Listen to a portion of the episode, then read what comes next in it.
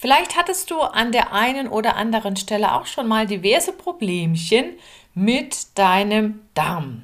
Ja, welche Ursachen dahinter stecken, was du generell über dieses Organ wissen solltest und wie sich intensive körperliche Belastung auf den Darm auswirkt, das erfährst du in dieser Episode. Herzlich willkommen zu meinem Podcast Sport trifft Ernährung. Hier bekommst du wertvolle Infos und Praxistipps, die dir dabei helfen, deine Ernährungsstrategie in Form zu bringen. Und zwar so, dass sie zu dir, zu deinem Alltag und natürlich auch zu deinem sportlichen Ziel passt. Und jetzt wünsche ich dir viel Spaß mit dieser Episode. Welcome back, ich bin Julia Zichner und ich zeige Sportlern, wie sie mit einer richtig guten Ernährung das Beste aus sich rausholen können. Ja, das Thema Darm ist ja eines, worüber man nicht so intensiv mit anderen spricht. Dennoch betrifft es definitiv mehrere Menschen, mehr als man denkt, auch Sportler. Und die Ursachen für diverse kleine oder größere Probleme mit dem Darm, die sind auf jeden Fall sehr, sehr unterschiedlich. Dazu ein paar Beispiele aus der Praxis. Manchmal liegt es einfach nur daran, dass das Falsche gegessen oder getrunken wurde oder insgesamt zu viel gegessen oder getrunken wurde oder zum falschen Zeitpunkt und dass da irgendwas vielleicht auch dabei war, was der Darm nicht ordnungsgemäß verarbeiten kann, womit das System also nicht umgehen kann. Oder es gibt einfach physiologische Probleme. Das heißt, mit der Bausubstanz an sich stimmt was nicht. Das kann zum Beispiel auch in Verbindung mit einer durchaus stillen Entzündung sein. Das heißt, man hat die und weiß es gar nicht so richtig. Und dann kann es auch sein, dass durch diese Entzündung vielleicht bestimmte Enzyme gerade nicht funktionieren, weil das unglücklich aufeinander fällt und das die gleiche Stelle ist, wo diese Enzyme produziert werden. Und was sicherlich viel, viel, viel häufiger ein Thema ist, das wäre Stress. Und mit Stress sind ja auch Hormone verbunden, Stresshormone, Adrenalin, Cortisol und die nehmen auch Einfluss auf den Darm. Das ist einfach so. Und damit meine ich in erster Linie den Stress im Alltag, sei es im Berufsalltag, sei es in der Freizeit. Und eine Wettkampfsituation ist natürlich auch eine Stresssituation, ganz klar. Ja, und dann gibt es so Dinge wie Sitzposition, Haltung, ne, wenn ich so eingeklemmt sitze, oder vielleicht einen Hosenbund habe oder einen Gürtel, der noch Spuren hinterlässt, ne, wenn die so ein bisschen enger sind, als sie sein sollten. Das ist immer blöd. Dann klemme ich im Prinzip meinen Darm ein, dann hat der automatisch Engstellen, die man gut vermeiden kann. Oder wenn man viel spricht, dann kommt auch durch das Sprechen Luft ins Magen-Darm-System, später auch irgendwann im Darm an. Die geht ja nicht einfach so raus. Und die macht dann auch manchmal sowas wie Blähungen. Ne? Das kann passieren. Ja, das waren mal so ein paar ganz allgemeine Themenfelder, die man, wenn es um Ursachen geht, auch ansprechen sollte und auch im Hinterkopf behalten sollte. Aber grundsätzlich ist dieses Thema Problemchen mit dem Darm wahnsinnig komplex und so sollte man es auch immer denken. Dass es viele betrifft, zeigt sich, denke ich, auch an der Tatsache, wie oft dieses Büchlein Darm mit Charme verkauft wurde. Du kennst das garantiert. Es ist ewig lange Spiegel-Bestseller gewesen. Es ist, glaube ich, auch immer noch und gilt ja auch längst als Millionen-Bestseller. Und ich habe noch mal nachgeguckt, wann das erschienen ist. Und es war März 2014. Da kann man auch sagen, ja, wie die Zeit vergeht. Gucken wir uns mal so ein paar Kenngrößen zum Darm an. Ist ja ganz gut, man weiß grob Bescheid, dann kann man auch das eine oder andere vielleicht ein bisschen besser nachvollziehen. Im Grunde ist es schnell zusammengefasst. Im Bauchraum, wenn man sich das so vorstellt, nimmt der Darm mit seinen unterschiedlichen Abschnitten, die es so gibt, ziemlich viel Platz ein. Das ist locker mal die untere Hälfte von deinem Rumpf. Also ganz schön viel. Insgesamt reden wir da von einer Gesamtlänge für den Darm von bis zu sieben Metern. Das ist ganz schön lang. Und es ist übrigens auch so, dass große Menschen einen längeren Darm haben als kleine Menschen. Gibt also keine Standardmaße für den Darm. Das ist bei jedem ein bisschen anders. Völlig okay, das ist auch kein Problem. Und Wenn wir immer von der Darm reden, dann meinen wir im Prinzip einen längeren Teil, der nennt sich Dünndarm, und einen kürzeren Teil, der nennt sich Dickdarm. Länger heißt in dem Falle ja bis zu sechs Meter. Das kann auch deutlich weniger sein. Das kommt ja immer darauf an, ne, wie groß man ist. Und beim Dickdarm sind das so etwa ein Meter, vielleicht ein bisschen mehr mitunter. Kann man nicht exakt, muss man auch nicht exakt ausmessen. Ja, der dünne Darm, der hat einen Durchmesser von ungefähr zweieinhalb Zentimeter. Dickdarm liegt etwas drüber bei in etwa vier Zentimeter. Und wenn du jetzt dir vorstellst, du gehst in den Baumarkt und willst so ein Schlauchsystem kaufen, sieben Meter lang, dann guckst du, dass du einen mit so einem Durchmesser zweieinhalb Zentimeter, einen mit vier Zentimeter und das verstaust du dann auf engstem Raum. Das ist schon ziemlich faszinierend, was da alles kompakt so vorliegt. Und der Darm liegt ja auch locker in unserem Bauchraum drin, da ist nichts fest gemacht, sondern der hüpft im Prinzip mit, wenn wir uns auch bewegen.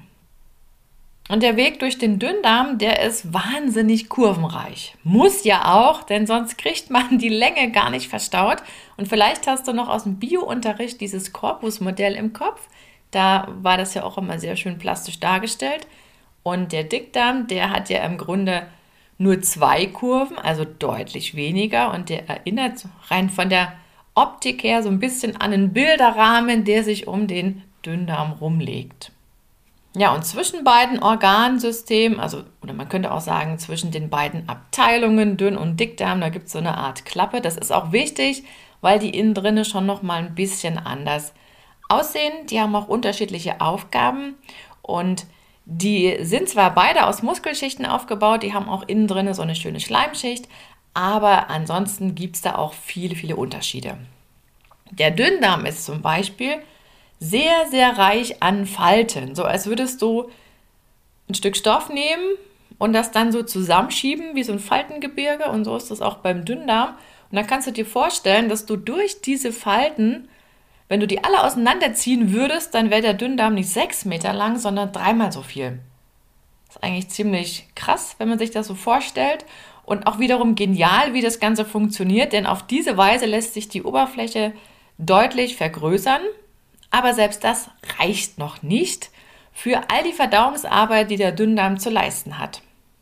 Da sind dann innen drinnen nochmal sogenannte Zotten, sowie so kleine Ausstülpungen. Das zeigt sich im Mikroskop wie Wellen, könnte man es ja auch beschreiben. Und das heißt, dass dann eine riesengroße Fläche entsteht, die uns zur Verdauung im Prinzip zur Verfügung steht. Und da bringe ich nochmal einen Vergleich an. Wenn man das sich jetzt als ein großes Areal vorstellt, dann müsste man sagen, das, was der Dünndarm an Fläche bietet, würde man alles auseinanderziehen, dann wäre das hundertmal so viel wie unsere Haut. Eigentlich unvorstellbar. Ja, und wenn man seinen Dünndarm von innen bewundern wollen würde, manchmal ist das auch nötig, ne, aus medizinischen Gründen, dann bleibt dir nur eine Möglichkeit, du musst eine Kamera schlucken. Das sind dann so Kapseln, wo halt das Ding drin ist und die macht dann unterwegs Fotos und schickt die dann, so dass man sich das anschauen kann.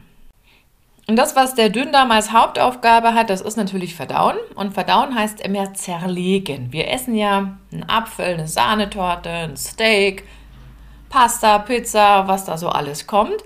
Und unser, ja, letzten Endes Verdauungssystem mit all seinen Kumpels, die da mitspielen, hat die Aufgabe, bis in die kleinste Einheit alles auseinander zu legen. Das ist mit richtig viel Aufwand verbunden und gleichzeitig besitzt es auch maximale Genialität, wenn man sich das einfach mal so vor Augen führt. Und gleich zu Beginn vom Dünndarm, da gibt es noch so eine kleine Stelle, so ein kleines Löchlein im Prinzip. Und da kommt noch so ein bisschen was dazu, was man braucht, Werkzeuge, damit das Ganze funktioniert. Wir brauchen noch einen ganzen Schwung Enzyme, die kommen dann aus der Bauchspeicheldrüse dort dazu und dann brauchen wir noch so ein bisschen was zum Fettlösen, also zum Emulgieren und das nennt sich Gallensaft und das schickt die Leber.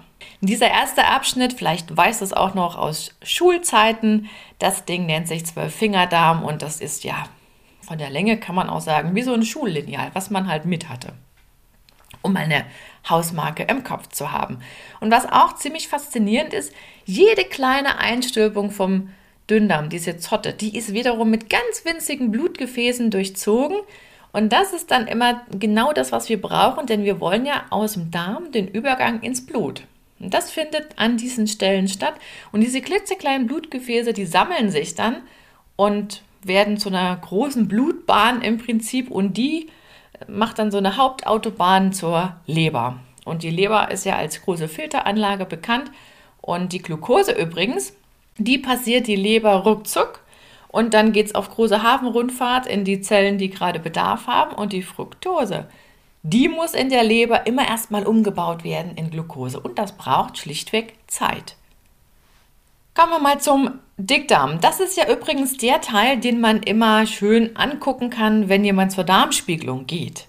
Also das ist praktisch nur der Bilderrahmen mit diesen zwei Kurven. Und wenn man Glück hat, kann man noch so ein bisschen den Dünndarm schielen, aber ansonsten ist da Schluss. Dickdarm hat keine Zotten, dafür jede Menge Bakterien. Und dort gehören die hin. Und wenn noch so ein paar Reste dabei sind, die der Dünndarm noch weitergeschickt hat, die werden dann im Dickdarm weiterverarbeitet. Da kümmern sich praktisch die Bakterien drum. Manchmal müssen die sich auch um Sachen kümmern, die eigentlich nicht da sein sollten. Ne, wenn sich ein bisschen Laktose dahin verirrt, weil die den Weg nicht aus dem Dünndarm ins Blut gefunden hat und nicht zerlegt wurde. Oder wenn zu viel Fructose im Dickdarm landet, dann sagen die Bakterien auch, oh juhu, dann müssen wir uns halt drum kümmern. Da kann es aber sein, da ist ein bisschen Gasproduktion dabei. Und unser Immunsystem, das zeigt auch ziemlich großes Interesse an diesen Bakterien. Da wird ja ohnehin ganz viel drüber diskutiert. Das wird sich auch in Zukunft immer noch ein bisschen weiter zeigen. Und wenn wir von Mikroorganismen im Darm reden, dann sprechen wir wirklich immer von denen im Dickdarm. Das ist so. Das sind unsere kleinen Mitbewohner und das sind, ja, wenn man das in Kilogramm mal hochrechnet, sind das um die anderthalb Kilogramm ungefähr. Ne? Und würde das im Dünndarm auftauchen, dann würde man auch von sogenannter Fehlbesiedlung reden, denn die gehören dort einfach nicht hin. Wenn du jetzt so eine Antibiotikatherapie machst, dann entsorgst du im Prinzip im Laufe dieser Therapie auch deine Bakterien im Dickdarm. Und da muss man nachher wieder zusehen, dass dort sich die gewünschten Bakterienstämme wieder ansiedeln.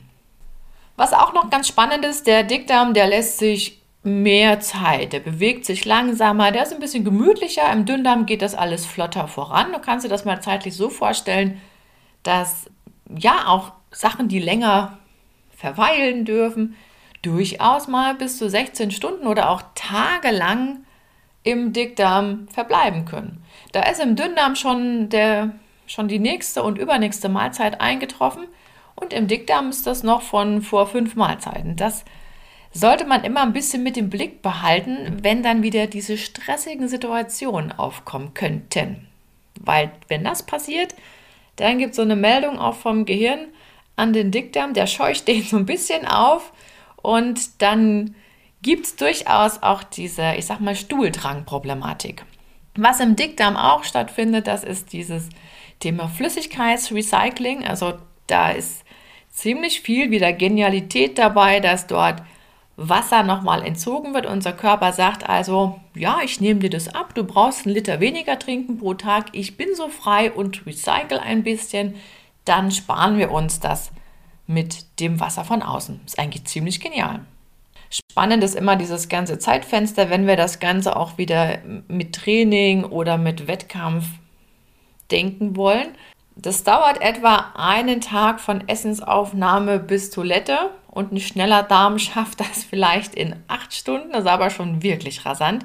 Und so ein träger, gemütlicher Darm, wo auch der Dickdarm schön langsam arbeitet, wo nicht so eine Aktivität ist, da kann das auch schon mal drei Tage dauern.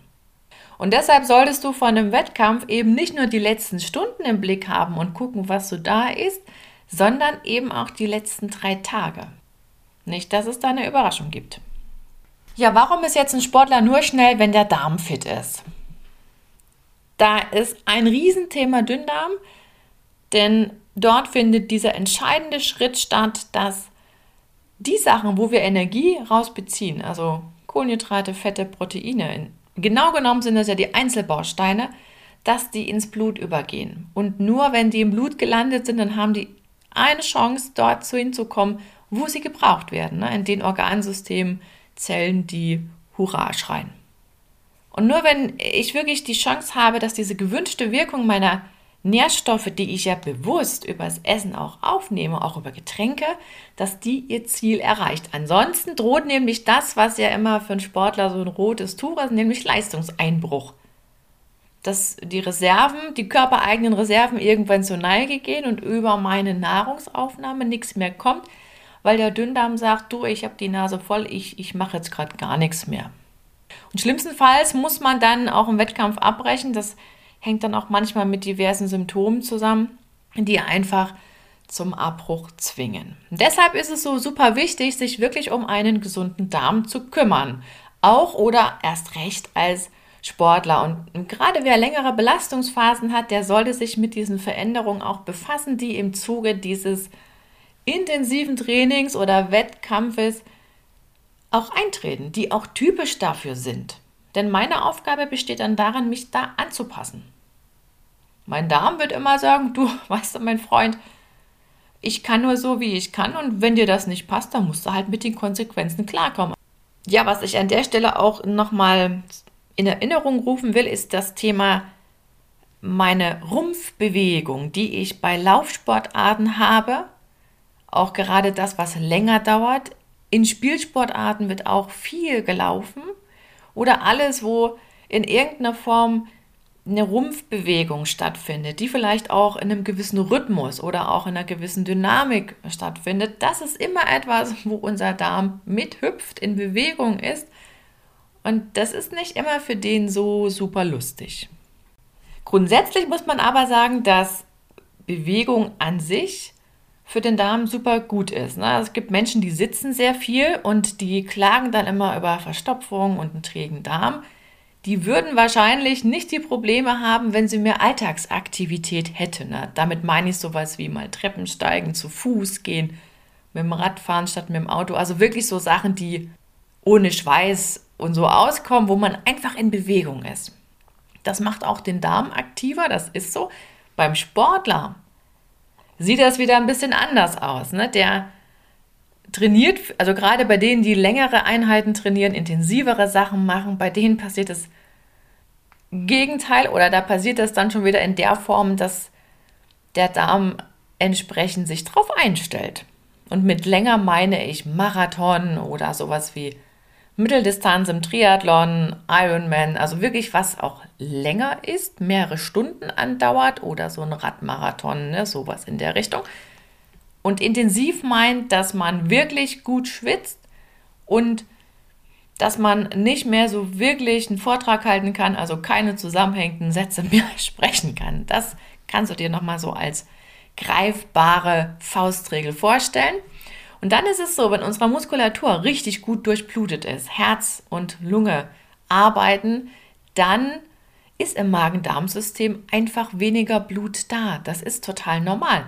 Das heißt aber auch, dass dann nicht so eine Riesenarbeitsleistung stattfinden wird. Total normal. Wenn du das in Zahlen ausdrücken willst, dann kannst du auch sagen, dieses berühmte 70 Prozent von der maximalen Sauerstoffaufnahme, wenn die erreicht ist oder wenn wir sozusagen 70 Prozent unserer Leistungsfähigkeit ausgeschöpft haben und das dann auch mehrere Stunden so ist, dann wird das Thema interessant. Dann sagt nämlich der Dünndarm, du weißt ja was, ich mache jetzt einen Schritt langsamer. Und wenn du dann vielleicht auch zu viel isst, dann staut sich das. Und dann kommt es auch eher mal zu Blähungen und was es da so alles gibt. Ja, und der Dickdarm, der bewegt sich ein bisschen schneller als üblich, genau das Gegenteil wiederum. Und das könnte dann dafür sorgen, dass ich vielleicht einen Toilettenstopp einlegen muss, der gar nicht geplant war. Du kannst dir also merken, wenn wir so eine stressige Situation haben, und da ist der Wettkampf nur ein Beispiel, das kann dir auch im Alltag passieren, dann funktioniert die Verdauung nicht so richtig optimal. Also unter Stress klappt das nur eingeschränkt und dann gilt wirklich im Wettkampf, gib dem System so viel wie nötig statt so viel wie möglich. Dann sollte man sich auch wirklich damit beschäftigen, wo sind die Grenzen. Und in Läuferkreisen heißt es da manchmal nicht umsonst, dass so ein Marathon eher auf ein Dixie-Klo entschieden wird, als auf einer Pasta-Party am Vorabend. könnte man auch sagen, ja, wenn dein System nicht top in Schuss ist, dann brauchst du dich um so Fragen wie, wie viel Kohlenhydrate in Gramm kann ich denn pro Stunde maximal aufnehmen, brauchst du dir überhaupt keinen Kopf zu machen. Denn das klappt ja alles nur, wenn das Organ A gesund ist und B nicht unnötig gequält wird oder gar überlastet wird. Und selbst diese Frage nach den Kohlenhydraten, wie viel kann ich denn pro Stunde aufnehmen, die hängt ja wiederum davon ab, welche Kohlenhydratart du anbietest. Und die hängt auch davon ab, wenn du das ein bisschen mehr ausreizen möchtest, was ist denn dein Darm so gewöhnt? Diejenigen, die sonst mit Low Carb, also mit wenig Kohlenhydraten arbeiten, die können nicht erwarten, dass ihr Darm, bloß weil jetzt Wettkampf ist, auf einmal alle Transportsysteme in super ausreichender Menge vorrätig hat.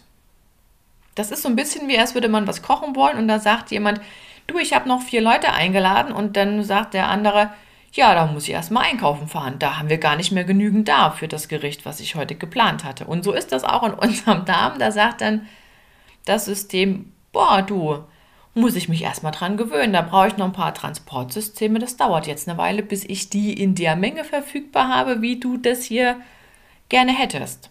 Und das sollte man auch strategisch mit einplanen. Das heißt, so ein bisschen, nennen wir es mal Darmtraining, ist dann sinnvoll, wenn du dich ja deutlich umstellen möchtest.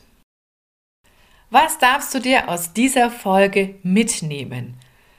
Sei gut zu deinem Darm, denn wenn es dort klemmt, dann kommen deine Organe und deine Zellsysteme eben leider nicht an die wertvollen Nährstoffe ran, die du dir so eingebildet hast, ne, die du mit deiner Nahrung zu dir genommen hast.